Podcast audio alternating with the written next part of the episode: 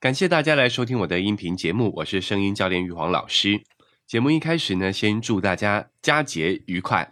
虽然假期已经快结束了，拖更了那么久，本来是想说借由这次连假期间更新几期的节目来跟大家做个分享，但不巧的是在假期的开始呢，就患上了感冒，声音状态一直都不是很好。呃，现在也是刚恢复，所以麻烦大家体谅一下我这刚恢复的声音。以及在年假快结束的时候，一并奉上我这迟来的祝福跟节目。接下来的系列呢，叫做“听声辨人”，我会分享一些学员的真实案例，他们在声音上遇到的问题，以及我对他们声音的分析以及给予的建议。呃，相信困扰着他们的问题，可能也是其他听者想要解决的问题。那么在听完分享之后呢，你们的问题一定也都会获得解决。那么这一期的学员呢，他本身的职业是一位非常专业的律师。那我们就一起先来听听看他的声音，以及他在声音上遇到的问题是什么。关于第三个问题，能够嗯最让人最让我尴尬或者有的是比较困扰的情境是，有的时候我往往是想陈述一件事实，就是说嗯把一件把一件事情说出来。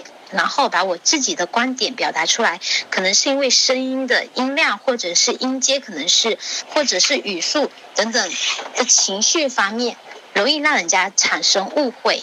这个这个之后事后，我有的时候是因为是通过那个语音，就是微信语音跟人家聊天的，我事后会那个回头去再听自己说的话，就会觉得这不是我想要表达的那个意思。我觉得我自己表达的时候是没有没有那么那个感觉，没有情绪那么激动，或者是说没有没有让人家产生产生觉得，哎，我这个好像是有点在那个。有点在生气的样子。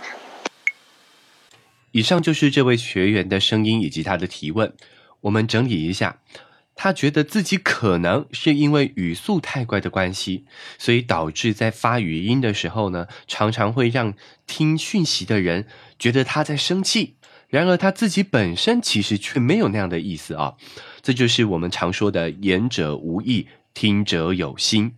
因此，他希望呢，透过一些调整，可以让他的声音听起来柔和一些，不会再有那种严肃、咄咄逼人的感觉。我接着就针对他的声音开始跟他进行一些互动跟讨论。首先，第一个，我跟他反映啊，我觉得他的语速稍微是偏快了一些，但是也还没有到那种很急切的地步。他才跟我反馈说，因为之前听的课程，知道语速太快可能会有催促的感觉。所以他在问问题的时候，他已经刻意的把自己的语速放慢了。所以我觉得第一点，在语速的这个部分，他已经有意识到了，并且已经做出了改正。我觉得这一点真的是非常好啊，立即做出改变。那他到底为什么声音听起来依然会有一点点生气，有点咄咄逼人的感觉呢？真正的关键其实是在他说话有一个习惯，就是不自觉的在每一个字里面加重音。大家如果仔细听他说话的话，他其实是有一点这种感觉的。听他说话的人就会觉得他在说：“没有啊，我没有生气啊，我没有生气，好不好？我没有生气。”他因为养成了这种加重音的习惯哦，让每个音都有点突发音、突发音的感觉，听起来就像是有情绪了啊。想要改善这个情况，就要学习一个播音的技巧，叫做音断气连。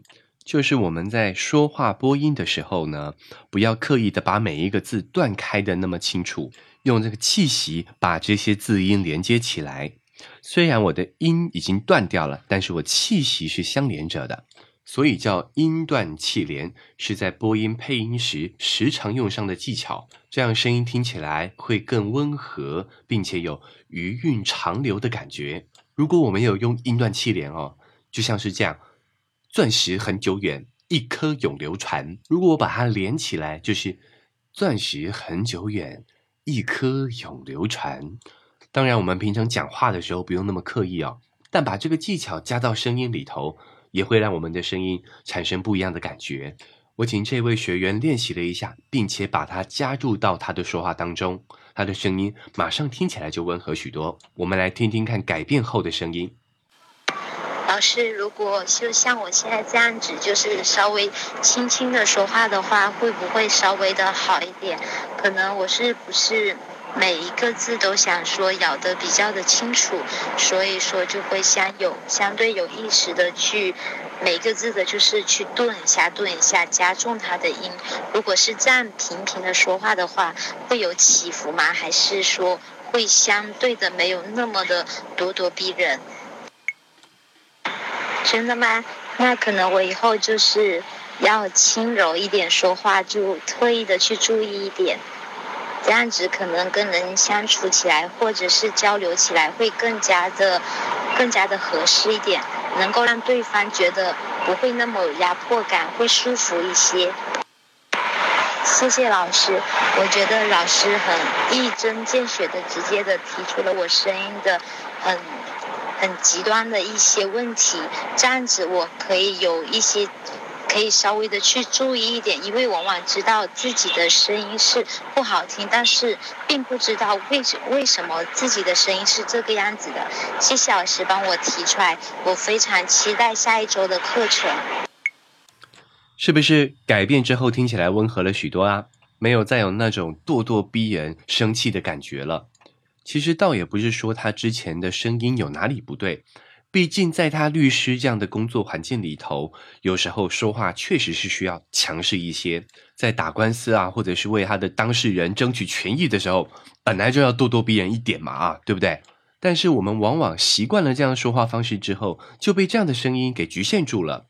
我们离开了工作，我们还有很多的角色在生活当中需要去扮演。如果我们一直用同样的一个声音说话，在工作上我们可能得心应手，但是却有可能跟伴侣啊、跟小孩啊、跟朋友之间，我们身边亲近的人产生冲突、产生误会。但我相信，只要像这位学员一样，意识到自己声音上的问题，并且做出相对应的行动，一定都可以改变我们的声音，并且让我们的人际关系变得更加的圆满。大家不妨可以像这位学员一样。听听看自己的微信语音是给别人什么样的感觉吧。好的，以上就是这一期的案例分享，希望对您有帮助。如果您有疑问，也欢迎您在音频下方留言，我会尽可能的回答您的问题。如果您觉得有收获的话，也非常欢迎您持续的关注以及转发。最后再次感谢您的收听，我们下一期节目见。